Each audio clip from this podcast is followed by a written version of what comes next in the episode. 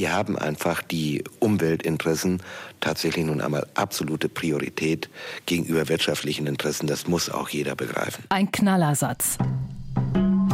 Einer, den heute kein Minister mehr bringen würde. Aber der hier kommt aus der Mitte der 1980er Jahre von einem CDU-Mann, Walter Wallmann. Das war der erste deutsche Umweltminister.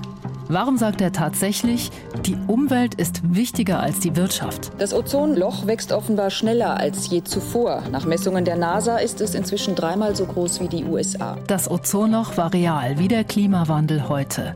Und es war bedrohlich. Wir stoppen den Klimawandel, nur mal kurz die Welt retten. Schaffen wir, oder? Naja, so wie der UN-Generalsekretär Antonio Guterres hier klingt, vor etwas mehr als einem Jahr, sind wir eher auf dem Highway to Hell. And the clock is ticking. We are in the fight of our lives and we are losing. Greenhouse gas emissions keep growing. Global temperatures keep rising. And our planet is fast approaching tipping points that will make climate chaos irreversible. We are on a highway to climate hell with our foot still on the accelerator. Also, Highway to Hell. Aber von dem sind wir auch schon mal wieder runtergekommen. Vor fast 40 Jahren. Damals klaffte auf einmal ein riesiges Loch in der Schutzhülle um die Erde. Und ohne die Ozonschicht als Schutzschild gegen die aggressive ultraviolette Strahlung der Sonne überlebt auf der Erde so gut wie nichts. Deutschlandfunk. Crashkurs. Wirtschaft trifft Geschichte. Mit Sandra Pfister, das bin ich. Ich bin Wirtschaftsredakteurin beim Deutschlandfunk. Uns kommt ja oft alles, was wir erleben, super neu vor. Ist es aber nicht. Es war alles schon mal da, nur vielleicht anders. Der Blick zurück in die Vergangenheit, der kann uns helfen, heute klarer zu sehen bei den großen Fragen dieser Zeit. Wann wird Wohnen endlich mal wieder billiger zum Beispiel? Wie viel muss ich arbeiten? Oder eben diesmal, wie haben wir die erste weltweite Umweltkatastrophe abgewendet? Denn wenn die Ozonhülle die Erde nicht mehr schützt, dann ist das wie heute beim Klimawandel. Es ist nicht nur ein amerikanisches, russisches, chinesisches oder deutsches Problem, es ist ein Problem für die ganze Menschheit. Wobei natürlich für mich damals Ende der 80er ist es erstmal eine mittlere Katastrophe, dass ich im Freibad wegen des Ozonlochs nicht mehr die alte Sonnencreme benutzen konnte mit Lichtschutzfaktor 4, sondern Sunblocker nehmen musste, also Lichtschutzfaktor 15. Wird man da überhaupt noch braun? Der Meteorologe Paul-Josef Krutzen, der ist schon tot inzwischen, der sagte damals, da haben wir wirklich andere Sorgen. Ganz deutlich wird es zu einer Vermehrung von Hautkrebs besonders bei den weißen Menschen also führen. Auch das Meeresplankton sieht so aus, dass es sehr empfindlich ist für vermehrte UV-Strahlung. Ohne Meeresplankton verhungern Wale, Robben, viele Fische und Vögel. Das Ozonloch war die Mutter aller menschengemachten Umweltkatastrophen. Eine Menschheitskatastrophe, drunter machen wir es nicht, lästerte damals der Kabarettist Volker Pispers. Umwelt, da reagiert der Deutsche völlig hysterisch. Ozonloch, Ozonloch. Haben Sie Probleme mit dem Ozonloch? War doch toll im letzten Sommer, oder? Wir kriegen hier Mittelmeerklima. Hat man uns versprochen. Also, dass man sich eine neue Sonnenmilch kaufen musste, war natürlich das geringste Problem. In Chile, schreiben die Zeitungen damals weltweit, erblinden Schafe auf den Weiden. Sogar Lachse unter Wasser verlieren ihr Augenlicht. Also die Welt steht vor einer Katastrophe und wendet sie ab. Denn jetzt, 30 Jahre später, wird das Ozonloch kleiner. Und zwar, sagen die Vereinten Nationen, schneller als gedacht. Sie rechnen damit, dass sich die Ozonschicht in den kommenden Jahrzehnten sogar wieder komplett erholen kann. Denn schädigende chemische Substanzen wurden verboten, was jetzt Wirkung zeigt. Selbst hier über der Antarktis, wo das Ozonloch immer noch am größten ist, soll sich die Ozonschicht laut den Forschern vollständig regenerieren. Dass das Ozonloch kleiner wird, ist die bisher größte Erfolgsgeschichte im internationalen Umweltschutz. Wie haben wir die Kuh vom Eis geholt? Und hilft uns das auch für heute? Auch damals sah es ja erstmal gar nicht gut aus. Das Ozonloch war damals wirklich kein guter Kandidat für eine Erfolgsgeschichte, sagt Frank Ükötter gleich mal vorneweg. Damals war er auch ein Teenager. Heute ist er Geschichtsprofessor in Bochum. Unter den Umweltthemen der 80er Jahre ist das ja eines der weniger greifbaren Themen. Die Gifte der Chemie, das Waldsterben, äh, die Gefahren von Tschernobyl, das alles war ein bisschen konkreter und ein bisschen ängstigender. Die Ozonschicht ist ja buchstäblich weit weg, äh, weit oben in der Atmosphäre. Und man kann wahrscheinlich diesen Diskussion über die Fluorkohlenwasserstoffe und die Ozonschicht wirklich nur verstehen, weil wir durch eine ganze Reihe von Umweltdebatten schon mal dafür sensibilisiert waren, wie fragil unsere menschliche Umwelt ist, wie fragil Ökosysteme sind und dass wir uns eben auch um so was Esoterisches wie die Ozonschicht Gedanken machen müssen. Auch deshalb hat erstmal niemand die Forscher aus den USA und aus Deutschland ernst genommen damals, als die schon 1973 gesagt haben, Achtung, wir haben hier ein Problem. Ein Problem in den Kühlschränken, ein Problem in den Schaumstoffmatratzen und eines unter den Achselhöhlen. Also Frank Ukötter, der hat wie ich auch einen beträchtlichen Teil seiner Teenagerzeiten in den 80er Jahren verbracht und klar, wie alle Teenager auch im Badezimmer. Deo aus Spraydosen mit Fluorkohlenwasserstoffen, FCKW. Genau mit dem Zeug also, das die Ozonschicht zerstört. Deshalb war das der erste Teil der Weltenrettung. Ne, man kann es vielleicht am ehesten noch nachvollziehen, weil man plötzlich seine Deos wegwerfen musste oder weil auf den Deos plötzlich was anderes drauf äh, stand oder man diese Pumpsprays bekam. Aber unter den Umweltthemen der 80er Jahre ist das ja eines der weniger greifbaren Themen. Man kann ohne Deo und ohne Haarspray leben, aber auch ohne Matratzen und Kühlschränke.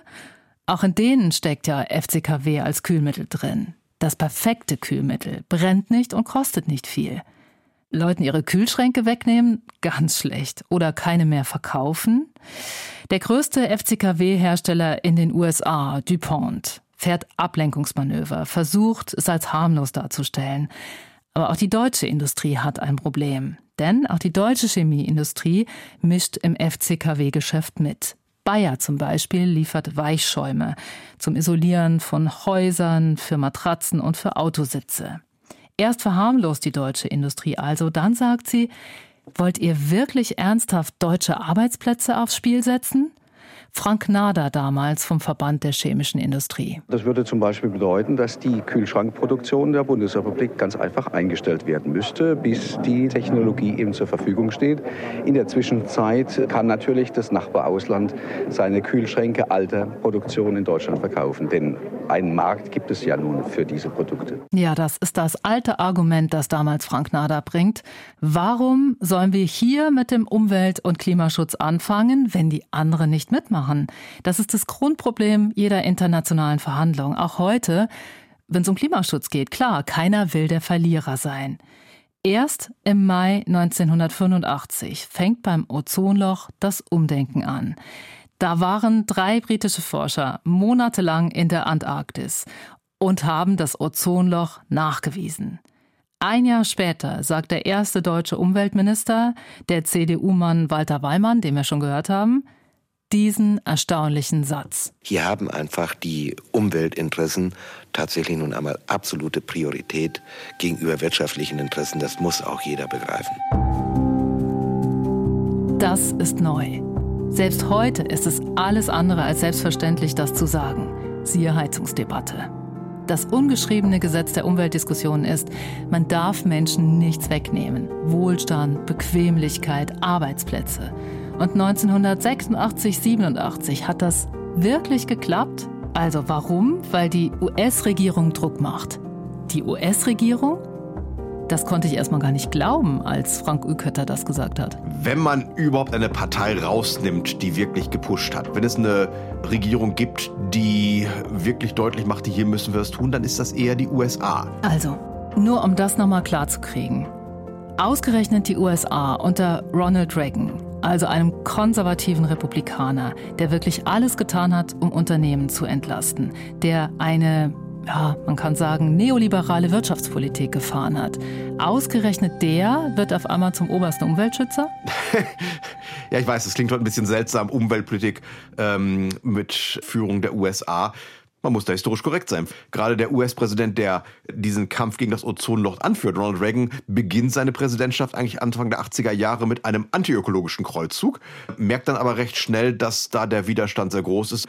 Dann gibt's eine Kehrtwende. Die Hardliner, die gerne Regulierung zurückfahren wollen, werden entlassen. Und äh, seine Präsidentschaft steht dann auch ganz bewusst im Zeichen von einer natürlich immer äh, wirtschaftsfreundlichen, aber eben auch noch doch dezidierten Umweltpolitik. Und in diesen Rahmen passt dann eben auch dieser Push für eine Vereinbarung über den Kampf gegen das Ozonloch. Da sieht Reagan, das ist technisch möglich, das hat keine großen Wohlstandsverluste, über die wir reden. Das ist dann ein Thema, das eben auch ein äh, republikanischer Präsident wie Ronald Reagan zu dieser Zeit äh, sich zu eigen machen möchte.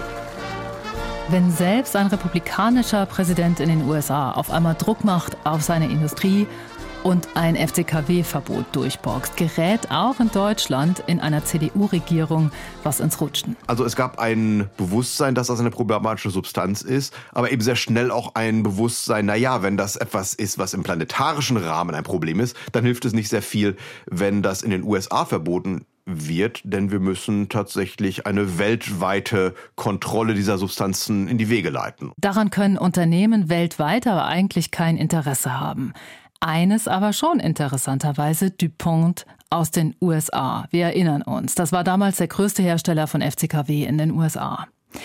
Denn nachdem FCKW in den USA schon verboten waren, hat DuPont enorm Druck gemacht auf die US-Regierung, damit die das Verbot auch international durchsetzt. Denn die US-Firma hatte keine Lust, gegenüber den anderen Unternehmen im Wettbewerb benachteiligt zu werden. In Deutschland fällt das auf fruchtbaren Boden.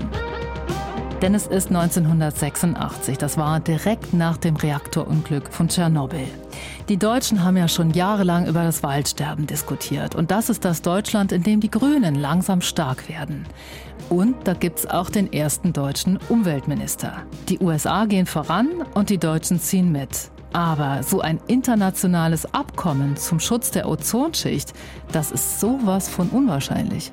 Und wenn man sich die Welt der späten 70er, frühen 80er Jahre vor Augen führt, das ist die Welt des äh, Kalten Krieges, der in den frühen 80er Jahren noch einmal auf einen Höhepunkt kommt. Die ganze Idee, man könnte die Sowjetunion und die USA und noch ein paar andere Länder dazu bringen, gemeinsam zu handeln, das ist eine ziemlich ferne Vorstellung. Der erste Versuch scheitert. 1986 gibt es kein Abkommen. Aber 1987 in Montreal, da klappt es. Zum ersten Mal in der Geschichte wird es ein Abkommen über Schadstoffreduzierung auf internationaler Ebene geben. Nach langwierigen Verhandlungen einigten sich in Montreal Vertreter aus über 40 Ländern auf einen Vertragsentwurf zum Schutz der lebenswichtigen Ozonschicht. Das Abkommen sieht vor, bis 1999 die Produktion von Chlorfluorkohlenwasserstoff um die Hälfte zu senken. 46 Staaten unterschreiben im September 1987 ein Abkommen, dass sie weniger FCKW verbrauchen und herstellen werden. Bis Mitte 1999 nur noch halb so viel wie jetzt. Ein großer Durchbruch? Das Montrealer Abkommen wurde damals gefeiert. Warum? Vielleicht, weil das im Kalten Krieg so komplett unwahrscheinlich war. Aber nur ein Viertel der Staaten sind dabei. Sie setzen sich kein ehrgeiziges Ziel. Sie lassen sich selbst dafür noch mehr als 20 Jahre Zeit und sie bauen jede Menge Lücken und Übergangsfristen ein. Das erinnert ein bisschen an den Ausstieg aus den fossilen Energien heute. Halbieren aber erst in zwölf Jahren. Ehrgeizig ist anders, oder?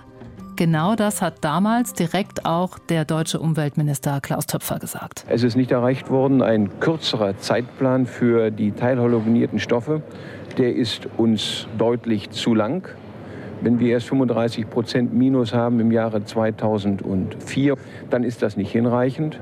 Hier werden wir also bei der nächsten Folgekonferenz nachzubessern haben. Christoph Balz, damals schon bei German Watch, der erinnert sich zehn Jahre später, dass auch er total enttäuscht war. Wobei man auch sagen muss, dass der erste Wurf des Montreal-Protokolls damals zu Recht vom Max-Planck-Institut als Sterbehilfe für die Ozonschicht tituliert worden ist. Das Montrealer Protokoll, das uns heute ja als Durchbruch gilt, als Sterbehilfe für die Ozonschicht, das wäre es vielleicht gewesen, sagt der Historiker Frank Ükötter aus Bochum. Wenn nicht das ganze Zusammensitzen und miteinander reden nicht doch noch was sehr Kostbares hervorgebracht hätte, Vertrauen. Dadurch, dass man über das Ozonloch sprach, hat man einen Beitrag geleistet, den Kalten Krieg tatsächlich zu beenden, auf Verständigung zu setzen, dass man eben realisierte, man kann diese Probleme gemeinsam angehen. Es gibt tatsächlich Probleme, die wir nur durch gemeinsames weltweites Verhandeln in den Griff bekommen.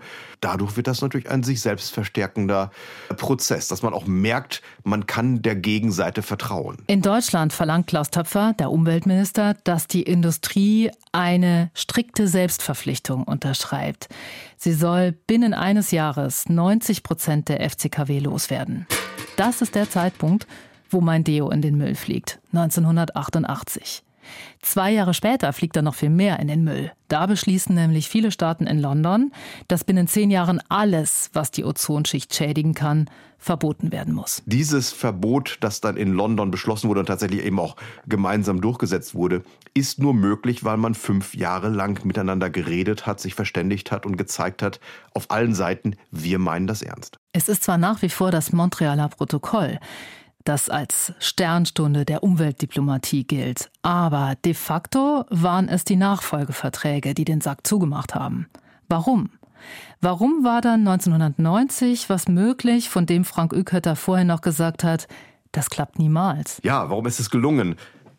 Ich glaube, diese ganze Geschichte wäre nicht passiert ohne das Ende des Kalten Krieges, das Ende des Ost-West-Gegensatzes. Es hat sich jetzt was Elementares verändert. Es gibt jetzt eine internationale Umweltpolitik. Also der Kampf gegen das Ozonloch ist eigentlich das erste Mal, dass man wirklich sieht, die gesamte Menschheit oder jedenfalls der industrielle Teil der Menschheit rafft sich zusammen und handelt gemeinsam ähm, und wirklich in einer Art und Weise, die miteinander abgestimmt ist. Äh, das ist tatsächlich zum ersten Mal beim Kampf gegen das Ozonloch passiert. So, da könnte man jetzt sagen, geht doch. Aber das ist nur die halbe Geschichte.